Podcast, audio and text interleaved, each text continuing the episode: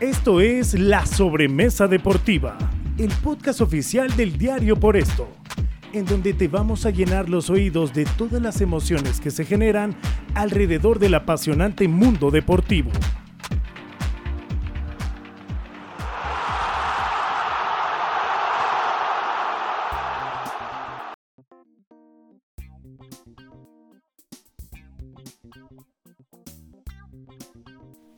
Hola, ¿cómo están? Bienvenidos a la sobremesa deportiva del diario Por Esto, esta edición de podcast que estaremos con ustedes, Daniel Montes de Oca, yo soy Aline Arnott.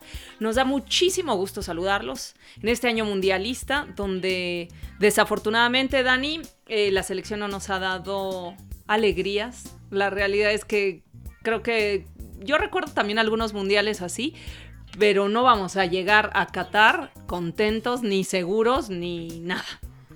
¿Cómo estás, Aline? Mucho gusto acá en reencontrarnos algunos, algunas semanas o algunos meses después.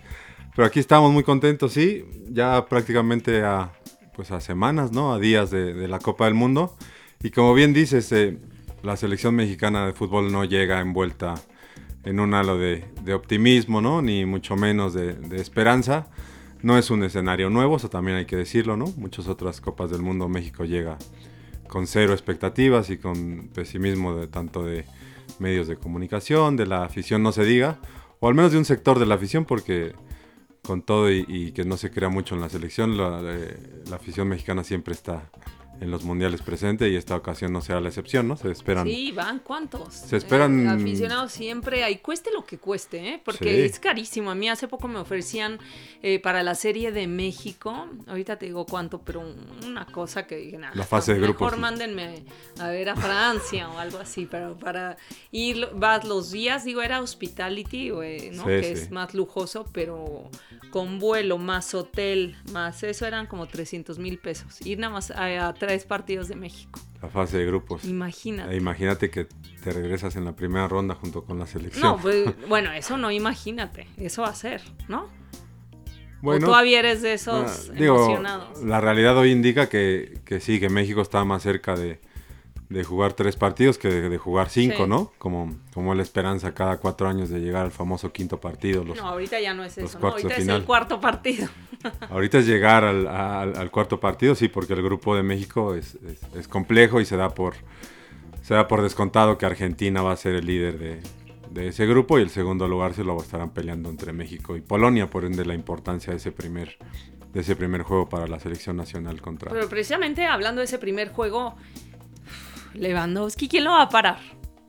¿quién, puede parar a esta máquina Lewandowski? Es increíble. Cómo ataca, va a Polonia y yo no creo que México tenga hombres para frenar. O sea, antes se decía, ay, el de Polonia lo... ¿Quién, frena a Robert Lewandowski? Sí, como tal... Va a llegar al Mundial en mejor momento que muchos de los mejores futbolistas. Sí, se mantiene en el nivel que, tiene desde que llegó a Barcelona, porque llegó a Barcelona y se esperaba que iba a pasar un proceso de adaptación y todo lo que se habla siempre, ¿no? Adiós, no. minuto uno. ¿Qué es adaptación? ¿No? Ellos les Minuto uno respondió con goles y demostró que pese a los 34 años que tiene es un goleador de talla mundial, sí, sí, seguro. Pero va a ser muy difícil el juego de Polonia, el de Argentina con permiso, ¿no? Nos sentamos y, vemos, eh, dará, seguramente México peleará, ¿no? O sea, tampoco le van a pasar por encima, pero esta Argentina de Messi del líder, con o sin balón, es, es una muy buena generación de futbolistas, yo creo que Argentina está complicadísimo y por el orden que se dan los partidos, llegas con el ánimo tirado con Arabia Saudita a dar a lo mejor tu mejor partido, que saques un empate o ganes que ya no te dé.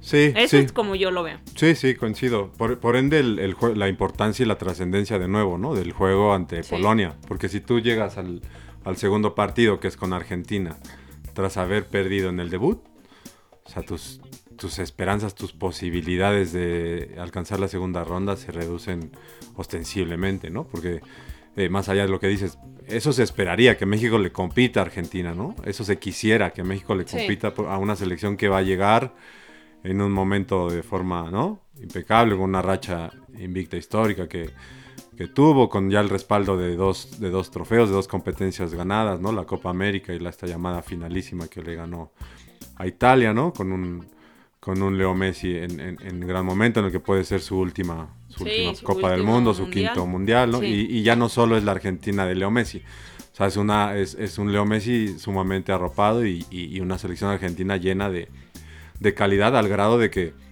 se le ha colgado la etiqueta de, de favorita para ser campeona del mundo, ¿no? O sea, para mí está a lo mejor un, un escalón abajo de, de, Francia, que es la campeona del mundo, ¿no? este, por ahí de Bélgica, que ha estado liderando el, ranking este, durante este proceso de, cuatro años, de Alemania, sí, tal vez evidentemente de, Brasil, sí, y por ahí de Inglaterra, pero ahí Argentina está para, para semifinales por lo menos, ¿no? Y, de semifinales para, para arriba, pues todo puede suceder.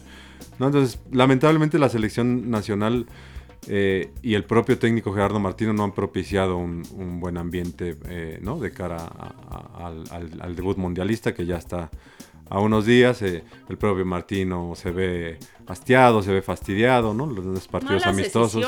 también, ¿no? De, la gente de, arriba, ¿no? De, de la federación apostó por ciertas personas, no, no dieron el resultado, se cortan cabezas en un año mundialista. Yo creo que en año mundialista te mueres con la tuya y dices, ¿sabes qué? como vámonos, ¿no? ¿Qué, puedes enderezar mucho el barco en meses? Yo no sé, más bien ah, eh, tratas de cerrar filas y vámonos, es lo que hay. Es como, como cuando das un mal partido y tienes que jugar al día siguiente otro, casi con tu misma plantilla o sin muchas variantes, tratas de, a ver, una charla de vestidor, hubieran hecho una charla de, vestidor fuerte, dura, que se hable fuerte y andar cambiando, eso hace incertidumbre hacia adentro y hacia afuera, ¿no? Sí, coincido, pero también creo que está la parte en la de el, puesto, por ejemplo, de Gerardo Torrado, que era presidente de la Comisión de Selecciones Nacionales, de alguna manera se volvió insostenible porque los fracasos de las selecciones, tanto varonil como femenil, que no van ni a sus respectivos mundiales, y México no va a tener representativo en los Juegos Olímpicos de París 2024. ¿no? Entonces se, se juntó, una generación. Se juntó todo este, exactamente, se juntó todo este desastre y y de alguna manera tenía que haber alguien que pagara los platos rotos, ¿no? Y, platos rotos en, a meses del mundial. A cuatro meses se echaron atorrados, sí. ¿Va a ser mejor? Ya tengo mis dudas. yo, creo que no, o sea, al final de cuentas, porque también después te pones a, valorar y analizar y, llevaron a Jaime Ordiales, que quién sabe cuáles sean sus... Eh, sus credenciales. Sus credenciales para llegar, porque mucha gente dice, no, es que es el que hizo campeón a Cruz Azul después de tanto tiempo. No es cierto, el que, el que formó ese equipo fue Álvaro Dávila. O sea, Jaime Ordiales no estaba en ese equipo de, Cruz Azul. Yo ¿no? tiene buena relación ahí, pero no sé si con Martino. Pues Martino sí tenía, sí se molestó con la salida de, Torrado. Martino tenía muy buena relación con Gerardo Torrado, que en teoría era el encargado al que le tenía que rendir cuentas Martino, cosa que al parecer no sucedía, ¿no? Porque la selección lleva dos años jugando muy mal y, y no había una autocrítica ni nada que se externara hacia afuera, ¿no? Que se dijera así, estamos jugando mal, se está revisando esto con el técnico, etcétera, etcétera. Pero Martino, después de sus vacaciones bastante largas en Argentina, cuando volvió a dar la cara aquí en, México, hizo público una especie de rompimiento y, de cuestionar la decisión de John de Luisa de decir fue absolutamente injusta y la salida de Torrado y si en mí hubiera quedado, yo no lo hubiera echado. Además de que le envió un mensaje de inmediato llegando a Jaime Ordiales como de decirle pues, ¿Quién eres? Maestro, no estuviste en un proceso de tres años, ocho meses, llegas a la parte final, hoy difícilmente puedes opinar, ¿no? Y, por ahí no tiene, este, no está muy errado, ¿no? Gerardo Martín, o sea, él con quien se entendía, él con quien trabajaba y con quien ya venía teniendo una sinergia de alguna manera, era, era Gerardo Torrado. Pero tienes razón, un directivo o un cambio así no va a representar cambio alguno para lo que pueda hacer o no la, esta selección nacional, ¿no? Oye, precisamente para hablar de, la selección mexicana tenemos a, un invitado, un gran periodista con quien vamos a estar hablando. Seguro, ahorita le marcamos y, lo presentamos como, como se merece, Aline.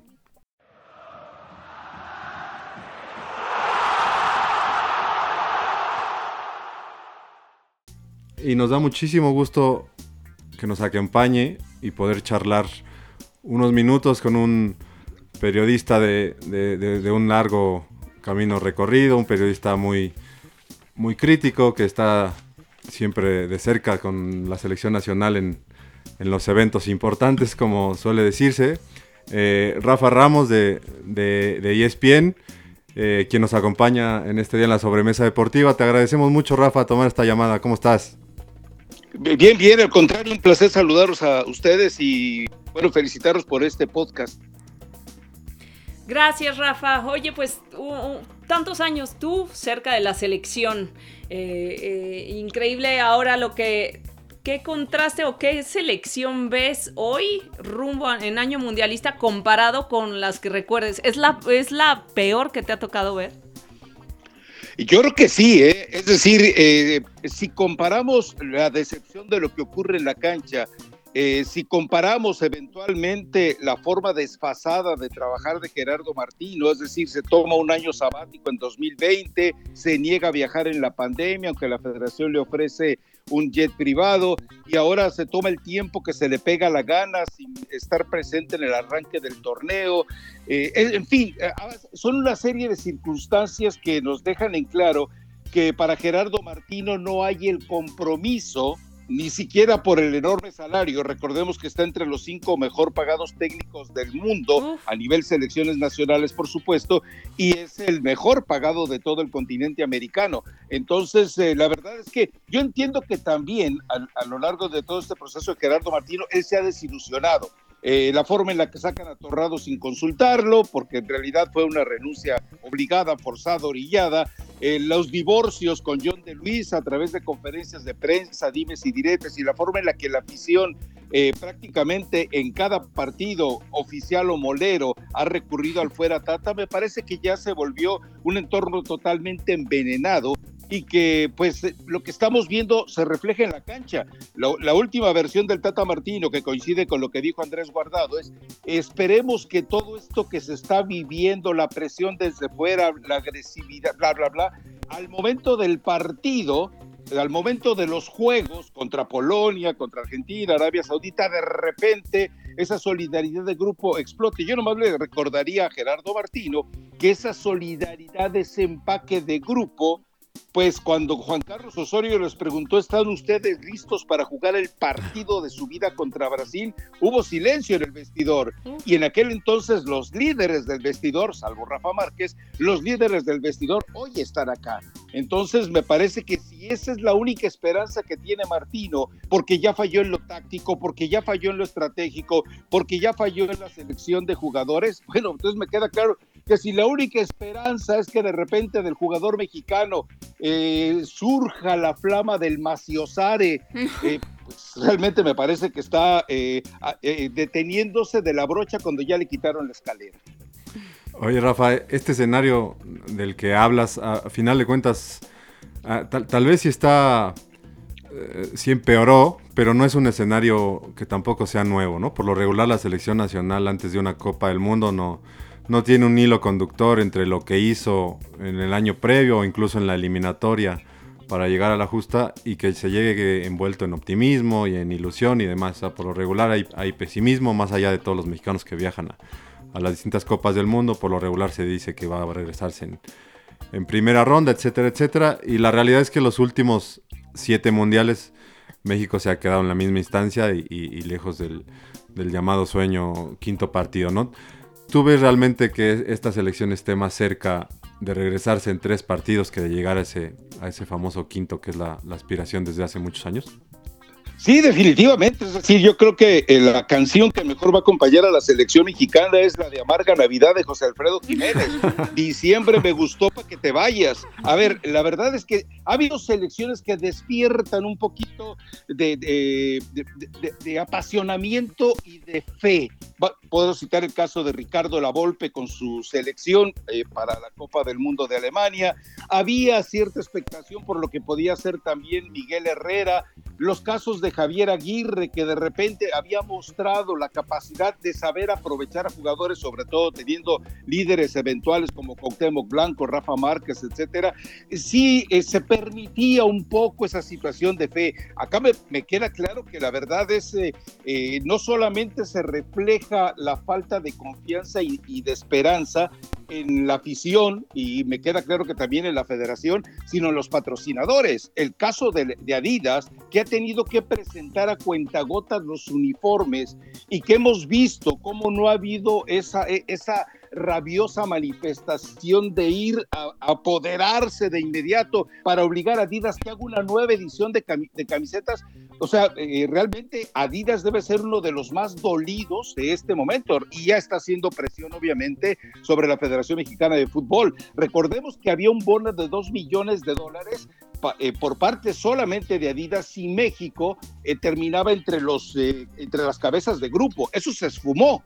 Entonces, por eso también en la federación hay también un sangrado financiero que es responsabilidad estrictamente de Martino y de este proceso lamentable, porque mucha gente podrá recurrir a la tabla de posiciones del octagonal de la CONCACAF, pero recordemos algo, está ahí por lo que dejó de hacer Honduras, que fue una decepción, vamos, ni siquiera la testosterona que mostraba contra México apareció, Jamaica, que con todos los conflictos de, eh, la pandemia desde los primeros partidos prescindió de sus jugadores en la Liga Premier, eh, y, y podemos seguir sumando, El Salvador nunca yo lo había visto tan timorato, tan frágil de mentalidad como cuando lo vimos eh, contra México y Panamá, bueno, volver a ser la decepción. Cuando sumas todo esto, dices, ah, caray, estás ahí no porque seas de verdad eh, potencialmente el mejor del área, estás ahí porque los que están hacia abajo cada vez empeoran en sus procesos de transición para mejorar las elecciones nacionales, ¿no? Oye, Rafa, eh, contra Polonia, México gana o pierde. Bueno, o empata. Mira, eh, me gustaría tener la osadía y la audacia de José Antonio Roca cuando puntualmente eh, dijo que pues según los cálculos no habría ningún problema y que tenía presupuestada incluso un empate ante Alemania, ir a golear a Túnez y que, en fin, no, yo creo que eh, con Polonia un empate sería muy rescatable. A ver, Polonia te va a jugar en un bloque como lo hacen muchos de los equipos europeos y estar esperanzado, obviamente, en Lewandowski y los jugadores que eventualmente le acompañen detrás, sobre todo el media punta, para tratar de hacerle daño, pero Polonia no lleva prisa. Polonia no le preocupa la victoria. Polonia sabe que con Arabia Saudita, un empate con México y eventualmente un empate con Argentina, va a salir adelante. México, este partido ante Polonia debe ser la punta de lanza para poder pensar ir a la siguiente fase, porque ya sabemos que Argentina le va a pasar por encima y Arabia Saudita debería ser la esperanza, porque recordemos que hemos visto Copas del Mundo con Javier Aguirre, le pasó que llega al partido contra Ecuador con seis puntos y podía haber quedado fuera de esa Copa del Mundo. Entonces, entendamos que eh, todo ese tipo de circunstancias, eh, hoy además tratando de ser un poquito generosos en los pronósticos, yo realmente no veo con qué México pueda eh, vencer a Polonia y obviamente lo de Argentina, lo que caiga, eh, que no sea una goleada, por supuesto, que no sea un 7-0 espantoso como ya quedó marcado en las mismas cabecitas de estos seleccionados mexicanos, lo que pasó en Santa Bárbara ante Chile, eso ya sería eh, prácticamente salir ganando. Pero eh, yo no veo ni remotamente posibilidades de que México siquiera se asome después de la fase de grupos en la Copa del Mundo. Rafa, ¿cómo, cómo explicar em, este tema con Gerardo Martino en el sentido de con todo y que la selección mexicana lleva dos años jugando, jugando bastante mal, eh, eh, con una eliminatoria desastrosa más allá del segundo lugar, porque en algún momento incluso peligró como para, no, para quedar fuera de la Copa del Mundo, pero sí para por ahí merodear el, repechaje, eh, perder dos finales con Estados Unidos, un funcionamiento y una idea que, en lo absoluto funcionaron. ¿Cómo explicar que incluso el propio Torrado en su momento no llegó a hablar, el propio Ende Luisa, de una renovación de contrato de, de Martino y de una nula autocrítica, decir, no, pues estamos en muy buenas manos, ¿no? Eh, eh, Gerardo Martino este, ha dirigido a Argentina y Gerardo Martino ha dirigido al Barcelona y, parece que esos, eh, esos pergaminos del técnico ahora ah, nacional son suficientes para no evaluar realmente lo que está sucediendo al grado de que ah, hoy el hartazgo que, tiene Martino y, y que se autodenomina el enemigo público número uno y demás, no parece eh, eh, inquietar en la, en, la, en la, cúpula de, selecciones nacionales y, se está muy optimista respecto a lo que se puede obtener en, en, el Mundial. ¿Cómo explicar todo esto, Rafa? Pues la falta de un presidente con carácter, la falta de un presidente de, también de selecciones nacionales con temperamento, con conocimientos, porque es evidente que John de Luisa, que es muy hábil para cuestiones diplomáticas, para eso lo estuvo educando Emilio Azcarra Gallán, y que es muy hábil en cuestiones financieras, eh, evidentemente eh, de fútbol no sabe nada. Y Gerardo Torrado, a mí me queda muy claro, es un tipo que siempre ante el bloque que formó el grupo de argentinos de Martino ni siquiera pudo eh, alzar la voz. No es la primera vez que esto pasa. Recuerda que con Colombia también terminaron echando al Potro Gutiérrez. Santiago Baños eh, fue uno de los que terminó también asqueado y terminó yéndose. Es decir, cuando tú le entregas a, eh, a personas que supuestamente saben de fútbol, la autoridad absoluta sobre la selección, pierdes el control de la selección. Eh, ya, lamentablemente también ya no hay eh, directivos que encaren. Recuerden que con Osorio empezó a trastabillar, empezaron a verse los problemas, ocurre la vergüenza Copa Confederaciones, Copa Oro, y llega el grupo Pachuca, Pasi y Jesús Martínez y dicen, hey, muy inteligentes, muy, muy documentados los tipos, porque dicen, aquí está un decálogo de 14 puntos, dices, ah, caray, bueno, pero llegaron con su decálogo de 14 puntos y generaron una presión, no pasó nada, siguió Osorio, pero acá ya no vimos eso, es decir, no vimos, eh, no hay un Jorge Vergara, no hay un... Eh, eh, Jesús Martínez Patillo, pues sabemos que está asustado, ya está, eh, anunció públicamente que le deja al hermano la chamba del Pachuca. Hoy no hay líderes, hoy, ni siquiera entre los directivos que son audaces em, y exitosos empresarios, ya no hay también quien confronte a John de Luisa.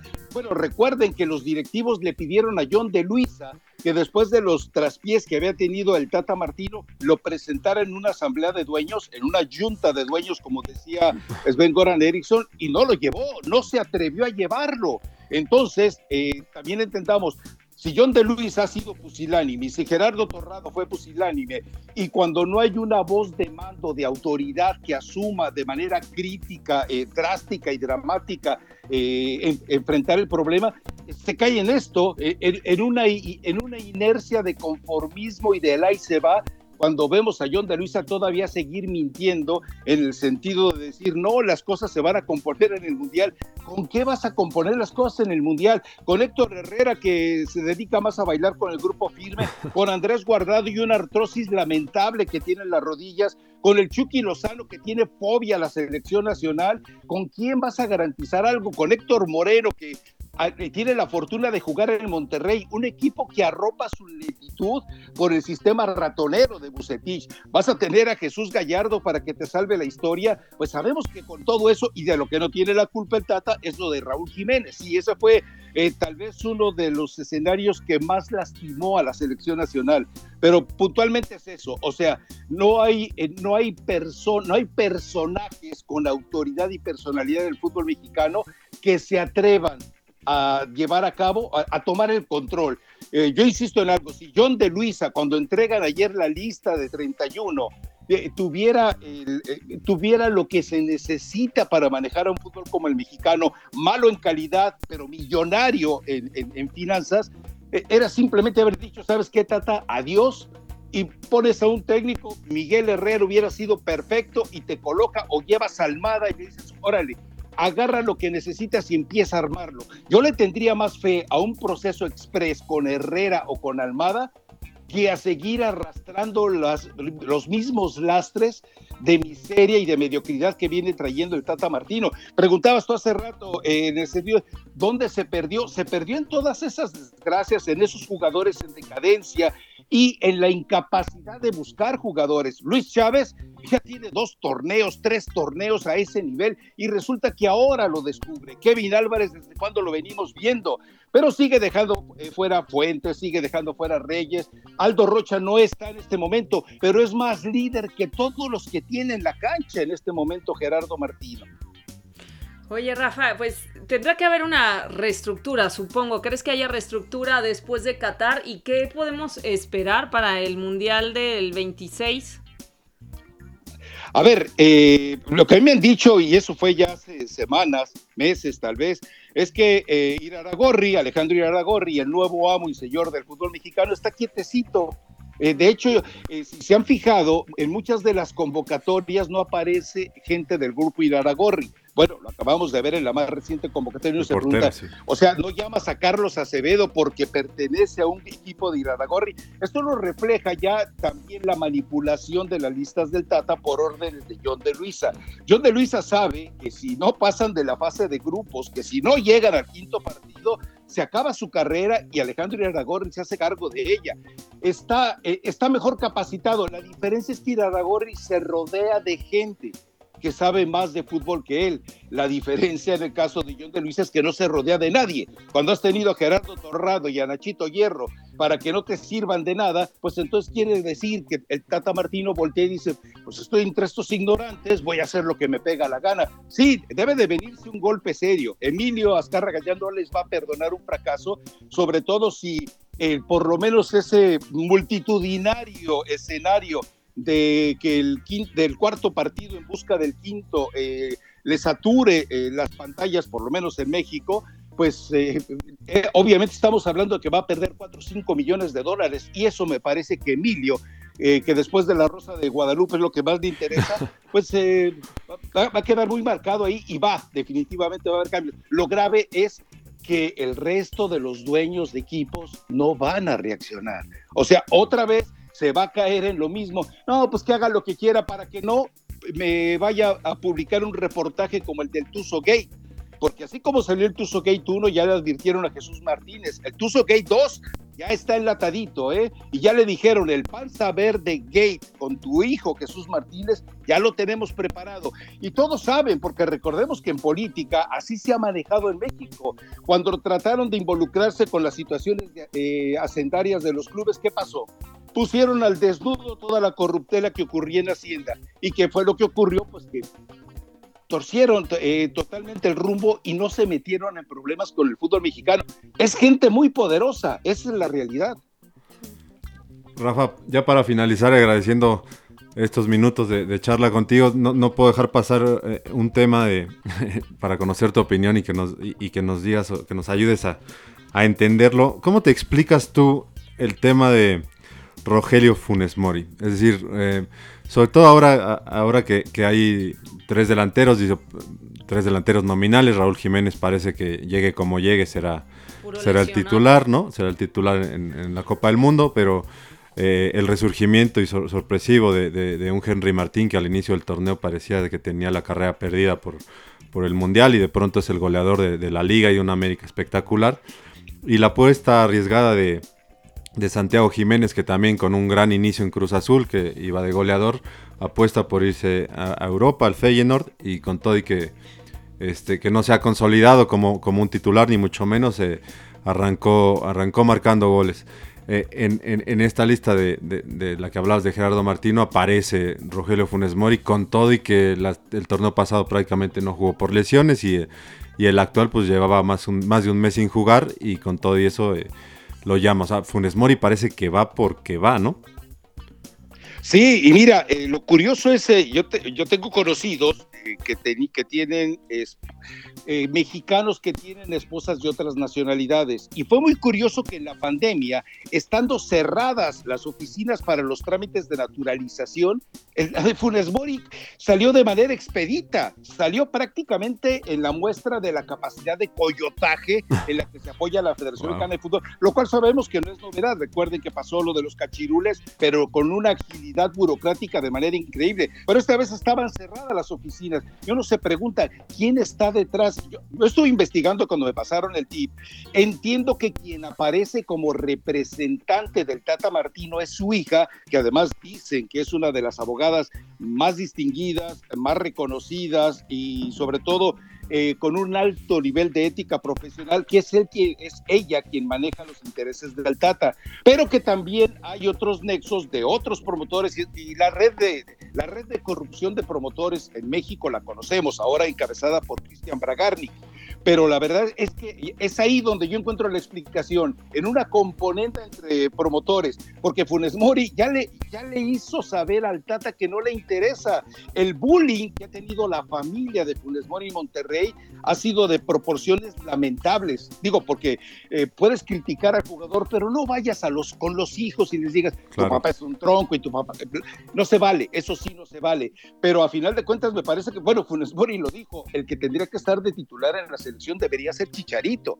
Cuando un, un personaje te está dando la espalda en dos ocasiones para tratar de salvar eh, la salud eh, de la familia, pues hazle caso definitivamente, pero si, si, si, me preguntas puntualmente si sospecho, si sospecho de algo turbio entre promotores para que permanezca ahí Funes Mori, sí, estoy eh, te diría que sí, que totalmente es la única manera que, de explicar que hoy, cuando no ha tenido contacto con el balón en Monterrey, cuando no aparece eh, para ser contemplado en, en en los próximos eh, partidos de cierre del torneo mexicano, ¿qué demonios lo llamas a la selección? O sea, lo, además lo que nos refleja es que ni siquiera hay contacto de la gente del Tata Martino con los clubes antes de pedirles eh, la, eh, permiso para convocar a los jugadores, porque es obvio que si hubieran hablado a nivel de médicos o el mismo Tata Martino con Bucetich, usted le dice, no, no, este tipo no, no, no me lo toque las próximas dos o tres semanas.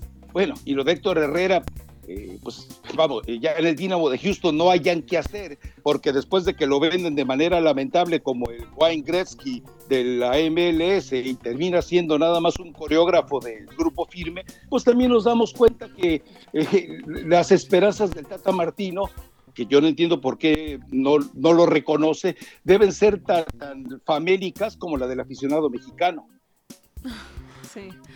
Bueno, Rafa, pues podríamos seguir. Eh, yo creo que en otra ocasión te invitamos a seguir platicando con nosotros ya en persona. Muchas gracias por acompañarnos en la sobremesa deportiva del diario por esto.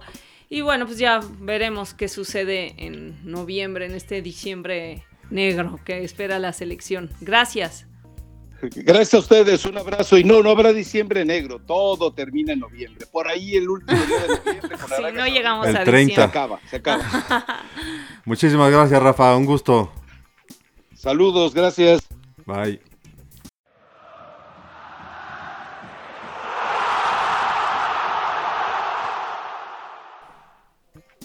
¿Qué tal, Aline? Los, los, los pronósticos y de esto que hablábamos de, de las expectativas alrededor de la, de la selección. Escuchando, escuchando a Rafa, que es un, un, periodista de mucha, de mucha experiencia, de mucho recorrido, que sigue, que sigue y conoce eh, todo lo que sucede en el, en el, fútbol mexicano, no solo en selección nacional, eh, habla de una, de una realidad que, que, de alguna manera espanta, ¿no? O sea, no, no, todo se juega en el terreno de juego, hay muchos intereses alrededor de, de una selección, un futbolista no va a una Copa del Mundo solo por sus méritos deportivos y eh, parecería que no tendría que asustarnos porque no es algo nuevo, ¿no? Pero no deja de sorprender cuando estás ante, ¿no? A unos días de, de enfrentar una, la máxima competencia a la que puede aspirar una selección o, o un país como tal y que, y que, esto, y que esto suceda, ¿no? Así es, pues ya con esto cerramos eh, esta edición de este podcast de Sobremesa Deportiva y lo esperamos a la próxima, ¿no, Dani? Gracias por acompañarnos. Muchas gracias, Aline. A ver cómo nos va en el Mundial.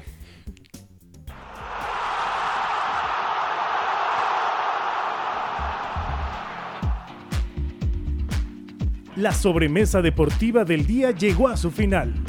Gracias por escucharnos en el podcast oficial del Diario por esto. Nos encontramos en la próxima sobremesa.